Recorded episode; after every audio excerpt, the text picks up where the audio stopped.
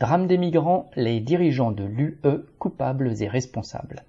Après plusieurs jours d'attente en mer, les 387 migrants à bord de l'Ocean Viking, navire de l'ONG SOS Méditerranée, ont finalement pu débarquer dans le port de Salerne en Italie lundi 1er août. Un autre navire humanitaire, le Sea Watch III, transportant 438 migrants, avait pu accoster à Tarente au cours du week-end. Cet été, plus encore que les années précédentes, le rythme d'arrivée de migrants en Italie s'est accéléré. Des milliers d'hommes, de femmes et d'enfants quittent les côtes libyennes sur des embarcations inadaptées et surchargées, se retrouvant parfois à plusieurs dizaines sur un simple canot pneumatique. Selon les statistiques du ministère de l'Intérieur italien, 34 000 personnes sont arrivées par la mer en Italie entre le 1er janvier et le 22 juillet, contre 25 500 sur la même période de 2021 et 10 900 en 2020. À cela s'ajoutent les migrants qui ne parviennent pas à atteindre les côtes italiennes.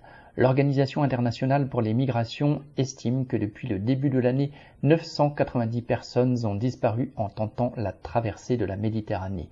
Leur nombre est très certainement bien supérieur car beaucoup d'embarcations passent inaperçues dans l'immensité de la mer et sombrent sans avoir été repérées. La Méditerranée est ainsi devenue la route maritime la plus meurtrière au monde. Ceux qui ont eu la chance d'être recueillis par le navire d'une ONG humanitaire doivent souvent y attendre au moins une semaine dans des conditions précaires avant d'être autorisés à débarquer.